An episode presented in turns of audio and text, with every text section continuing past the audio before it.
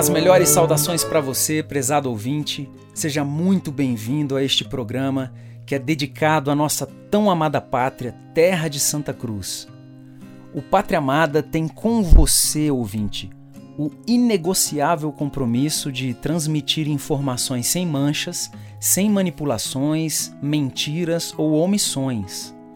Ok, ok, prezado ouvinte, hoje nós vamos conversar sobre o porquê do povo brasileiro não poder jamais abrir mão da sua arma, do seu único meio de ação, conquistado a, conquistado a duras penas a partir das primeiras manifestações, dos primeiros movimentos de rua ocorridos no ano de 2013, você vai lembrar, que é justamente o seu direito de livre manifestação, seu direito a protestar ir às ruas quando não estiver satisfeito com alguma coisa ou simplesmente quando quiser apoiar alguma medida ou algum representante. Vamos aproveitar então é, que estamos falando de um meio de ação para entrar no nosso próximo tema e tratar de outro meio de ação também importante. Você vai lembrar que em 2013 o Brasil surpreendeu o mundo com as famosas manifestações de rua é, que vale lembrar, foram totalmente voluntárias. Lá foi o início, finalmente, da tão necessária transformação que o nosso país tanto precisava e continua precisando. Bom, caro ouvinte, e o objetivo da gente tentar entender esse processo é o de transmitir um alerta importantíssimo, principalmente àqueles que um dia apoiaram o presidente Bolsonaro, mas que por um motivo ou outro acabaram optando por abandoná-lo. Vamos lá. Uma constante em nossa literatura, em nossa cultura, é a busca por uma identidade nacional. Guarde isso. E daí surgem três perguntas que nos perseguem desde sempre. A primeira: o que é o Brasil? A segunda: o que é ser brasileiro? E a terceira: o que é a experiência brasileira do mundo. Acontece que não existe identidade nacional sem que o povo participe dela. E a identidade nacional, ela se define sumariamente como a memória dos grandes feitos realizados em comum. E o que mais caracteriza a história do Brasil, a nossa história, infelizmente, é a ausência da participação popular. Você veja, o último caso de uma grande participação popular, ou seja, uma aliança entre governo e povo, num grande empreendimento nacional, foi a Guerra do Paraguai, que se deu entre os anos de 1864 e 1870. O povo inteiro apoiou o esforço bélico do governo na ocasião. Porém, isso se perdeu na memória das pessoas e o Brasil não tem até hoje uma identidade nacional. Daí você pode me perguntar, Márcio, mas e as revoluções de 30 e de 32? Bom, caro ouvinte, a Revolução de 30 você precisa chamar de Revolução Gaúcha. E a Revolução de 32 você tem de chamar de Revolução Paulista, para dizer, são esses dois estados que tem uma espécie de identidade que é local e que não chega a ser uma identidade nacional. Ou seja, o país como um todo não tem isso. Um outro ponto importante: a separação entre os empreendimentos do governo do Estado e os do povo, que tem se tornado tão profundo, essa separação tem se tornado tão profunda que se tornou praticamente insanável. Para você ter uma ideia, caro ouvinte, vamos lembrar novamente dos movimentos populares de 2013 a 2015. A elite não entendeu nada do que se passava e só lá na frente ela percebeu que era contra ela. Nós temos então, primeiro, décadas de alienação do povo em relação aos, aos empreendimentos do governo e segundo, alienação total da classe governante em face da iniciativa popular. O problema da identidade nacional brasileira é desesperador.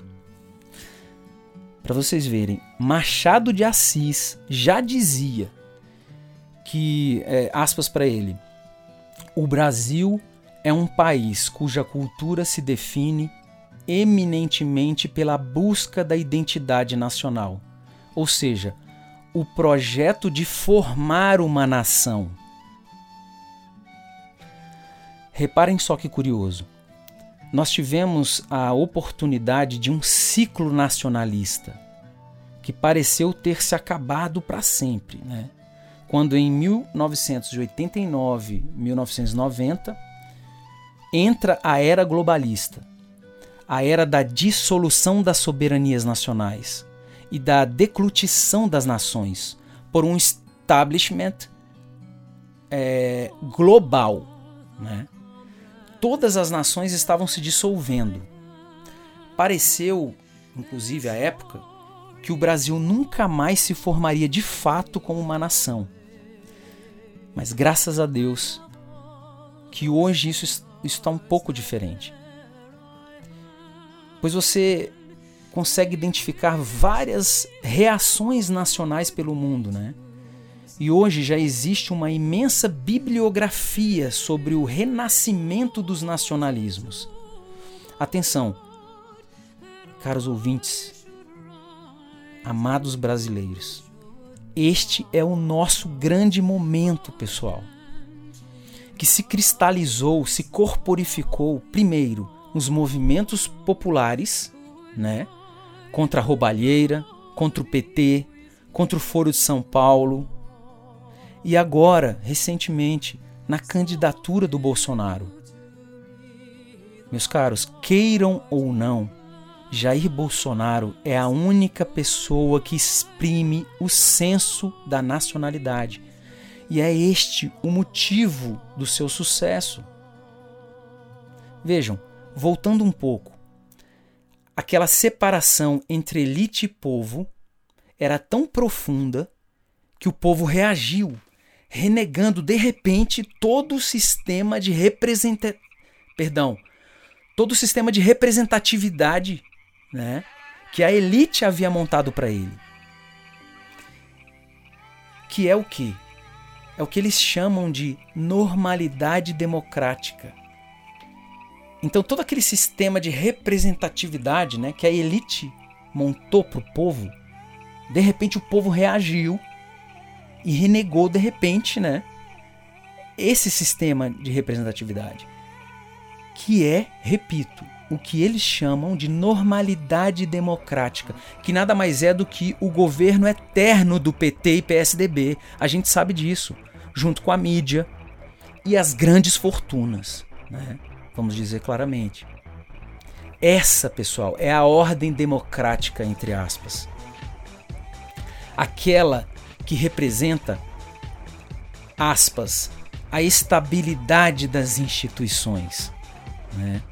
Agora, 80% do país estava e está jogado fora disso. Como é possível uma democracia sem povo? É ou não é? E pessoal, isso não pode mais continuar. Foi exatamente essa contradição profunda do sistema que gerou os movimentos de 2013 a 2015. E agora, né, o fenômeno extraordinário da candidatura do Bolsonaro, que chegou a 71% das intenções de voto. Este é o número real, a gente sabe disso que produziu nas ruas o maior movimento de massa da nossa história, superando as passeatas de 2015. Meus caros, quem é que pode negar que isso é o Brasil verdadeiro? O outro Brasil, né, o Brasil da ordem democrática, ele é só uma imagem pintada numa tela para enganar os desavisados. Você vai concordar comigo? Agora, é bom que se diga: a hegemonia cultural e a tomada de toda a administração pública pela esquerda, né, com o apoio das Farc, as Forças Armadas Revolucionárias da Colômbia, de tantas organizações outras internacionais, das empreiteiras, dos globalistas, da mídia, etc. Foi culpa, infelizmente, de nós, conservadores, que nada fizemos nesses anos todos. Isso é verdade, vejam. A hegemonia cultural que a esquerda conseguiu, tomando todos os meios de fala, né?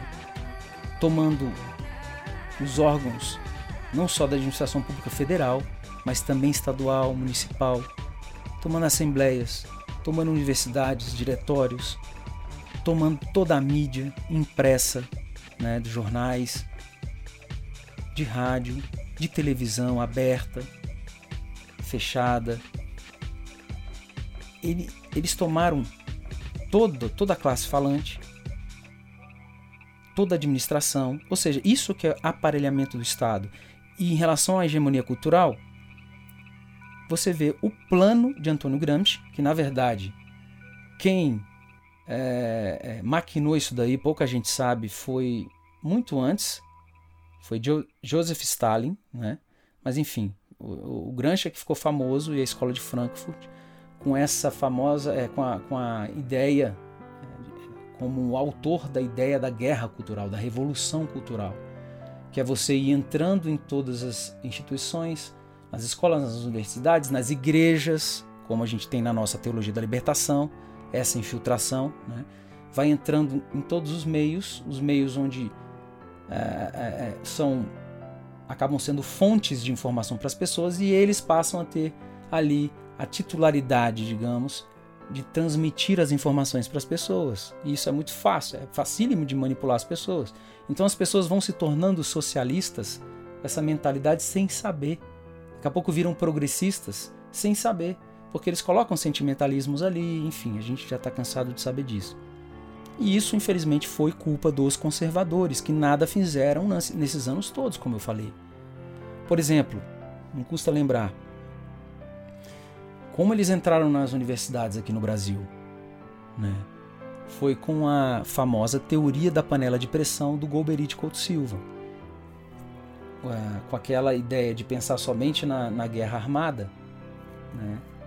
É, a, a, guerrilha do Araguaia, enfim, tudo que aconteceu na época, Golbery precisava de, de, por isso que é a teoria da panela de pressão, precisava de algum foco que pudesse é, é, é tirar um pouco a pressão para não explodir. E ele entregou as universidades de mão beijada para a esquerda.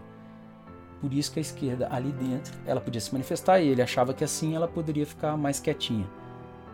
E dessa maneira eles foram tomando conta de tudo. É por isso que a gente vê hoje Paulo Freire sendo exaltado por aí.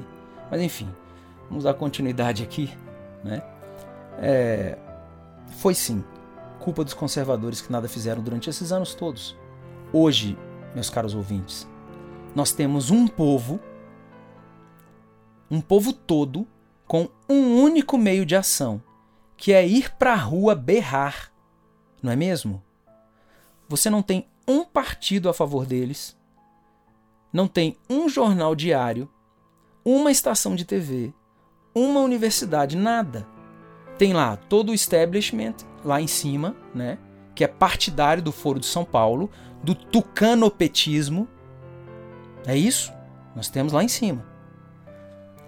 Essa é a situação na qual estamos vivendo, que é nitidamente revolucionária, onde nada nas estruturas de poder pode ser conservado sem estrangular o povo completamente. E o povo não pode subir sem derrubar tudo isso. Em 2015, pessoal, o filósofo Olavo de Carvalho já afirmava que aquelas passeatas eram o momento culminante da Revolução Brasileira, que é o permanente esforço para derrubar o estamento burocrático, a elite mandante, e ter voz ativa nas decisões, na decisão, melhor dizendo, do nosso destino. É novamente o que o povo está querendo, né? Podemos dizer, Nunca o esquema opressivo foi tão forte e nunca O povo foi tão forte. Essa é a nossa grande esperança, prezado ouvinte. Então veja, faço questão de repetir. Nós vivemos hoje, nitidamente, uma situação revolucionária, onde nada nas estruturas de poder pode ser conservado sem estrangular o povo completamente. E o povo não pode subir sem derrubar tudo isso. Vejam, a Revolução Brasileira é o que? É o permanente esforço do povo para derrubar o estamento burocrático, a elite mandante, e ter voz ativa na decisão do nosso destino. Algumas pessoas podem, não sei, quem sabe, estarem um pouco incomodadas, porque eu estou falando aqui, eu como um conservador, repetindo a palavra revolução, né? Mas assim, é, é, é muito importante deixar claro que isso nada tem a ver com a revolução da esquerda, a revolução progressista, não. Vou dar alguns exemplos. É, o que vocês, especialmente católicos, acham é, do empreendimento dos templários? Né? Os templários, grosso modo, nada mais fizeram, né, em, em, última análise, do que pegarem armas. Né? Não estou sugerindo que, que o povo brasileiro pegue em armas, estou dizendo que aconteceu naquela época. Cada situação no seu devido lugar. Pegaram em armas, com a bênção do Papa, em nome de Deus, e foram para onde? Foram para a Terra Santa recuperar a Terra Santa. Lá estavam é, os árabes, os muçulmanos, né? e eles foram para lá e tiveram uma batalha sangrenta e recuperaram a Terra Santa. Calma, eu pergunto a vocês: aquilo foi bom? Notem, se os templários não tivessem tomado a Terra Santa de volta, hoje vocês estariam me ouvindo aqui falando árabe. As nossas mulheres estariam de burca na rua. Então a gente tem que pensar bem. As coisas não são tão simples como a gente imagina, né? Outro exemplo. O próprio sistema de governo, posso chamar assim, é a monarquia. A monarquia, a gente pode pensar numa monarquia parlamentarista, uma monarquia constitucional, onde basicamente é, nós temos o rei é, como um, um, um, um chefe de Estado, né, para usar os termos do, do nosso presidencialismo, e o primeiro-ministro ministro, perdão, como chefe de governo. Aqui no Brasil, o presidente da República ele, ele acumula as funções de chefe de Estado e chefe de governo. O que, que é isso? Basicamente é o chefe de Estado representa o país, age em nome do país perante as outras soberanias, perante o cenário internacional. E o chefe de governo, a mesma coisa internamente, perante os problemas, as questões internas do país. Na monarquia, o rei exerce a função de chefe de Estado, duas principais funções, claro que não são só essas as funções importantes de um rei, mas as duas mais famosas. Ele exatamente exerce a função de chefe de Estado e representa ali o seu país perante os outros países do mundo, nas relações internacionais, enfim. E ele também tem uma outra função importante, que é o seguinte: dependendo da situação do parlamento, do, do Congresso Nacional, né, como é aqui no Brasil, dependendo da situação ali, do estado de corrupção, enfim, o rei tem um poder de dissolver o parlamento. Ou seja, mandar todo mundo para casa. Isso não, não, é, não é um ato revolucionário? Legalmente, sim. Né? O caso da Inglaterra é, não existe uma constituição, é um sistema consuetudinário, né? Do, dos costumes, costumes é que regem, mas mesmo assim, os costumes são as leis, enfim. De qualquer maneira, é só para mostrar que existem atitudes que chegam num ponto que não tem mais jeito. Né? Nós, é muito cedo para dizer que o Brasil está assim, mas muita coisa tem acontecido, muita coisa extremamente perigosa, muita coisa.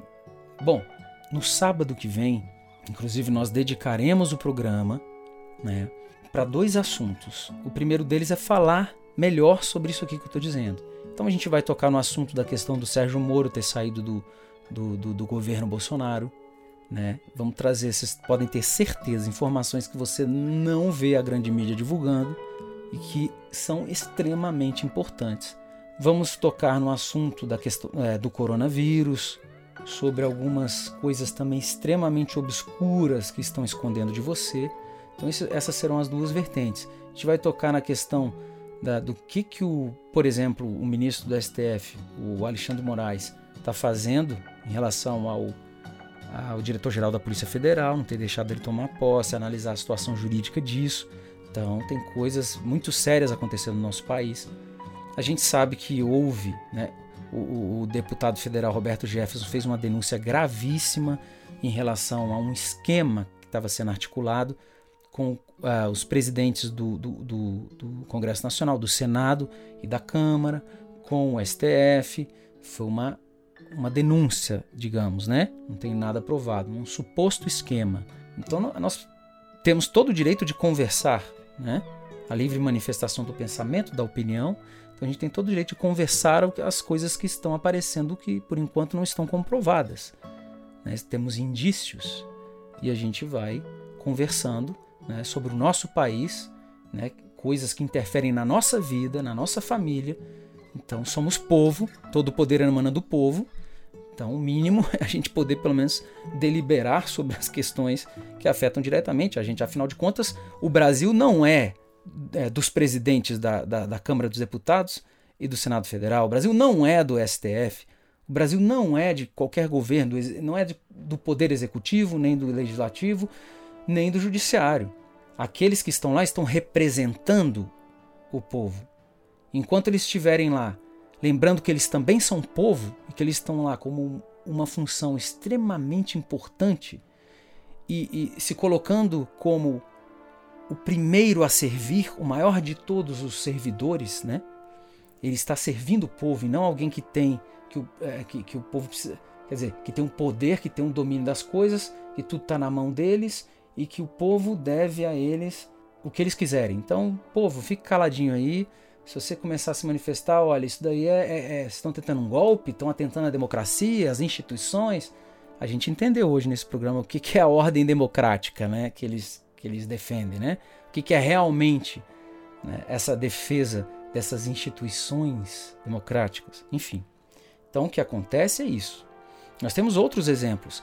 Quando São Padre Pio, por exemplo, é, voltando aqui à questão da, de atitudes revolucionárias, né, no, no bom sentido da palavra revolução quando São Padre Pio exortava fortemente, com muita víscera, uh, alguns de seus confessores, aquilo num primeiro momento para algumas pessoas era chocante. As pessoas saíam de lá com ódio de São Padre Pio.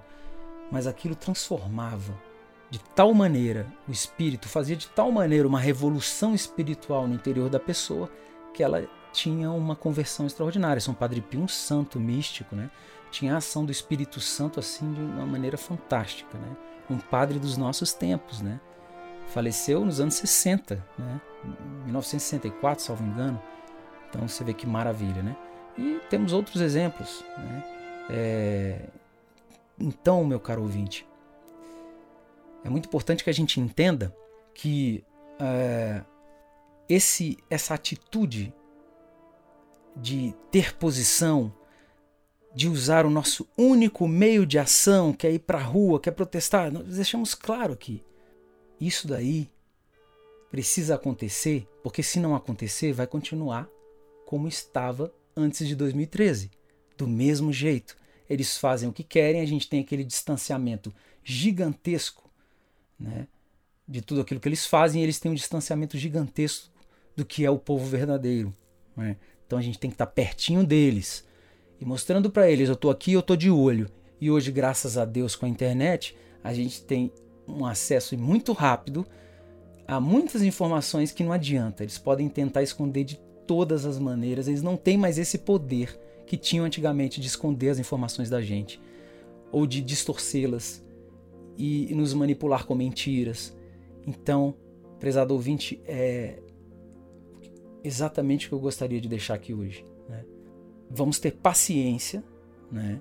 Em relação a, a muito cuidado, muita cautela para você que quer continuar adotando a, a, né, a, a, a postura de telespectador da grande mídia, ok, mas tenha cautela. Né? Os dois pés atrás. Todas as vezes que você receber uma informação desses canais da grande mídia, desconfie logo de cara, desconfie e vá procurar, porque a informação ela tá acessível, tá à nossa disposição. Basta que a gente faça um esforço, saia um pouquinho do nosso comodismo, né? E a gente encontra. Então, sábado que vem, o programa promete, pessoal. Nós teremos, se Deus quiser, pelo menos é a nossa programação, a volta do nosso amigo Levi. Vocês devem estar com saudade do Levi Santos, nosso irmão aí de alta capacidade investigativa, um homem de Deus, né?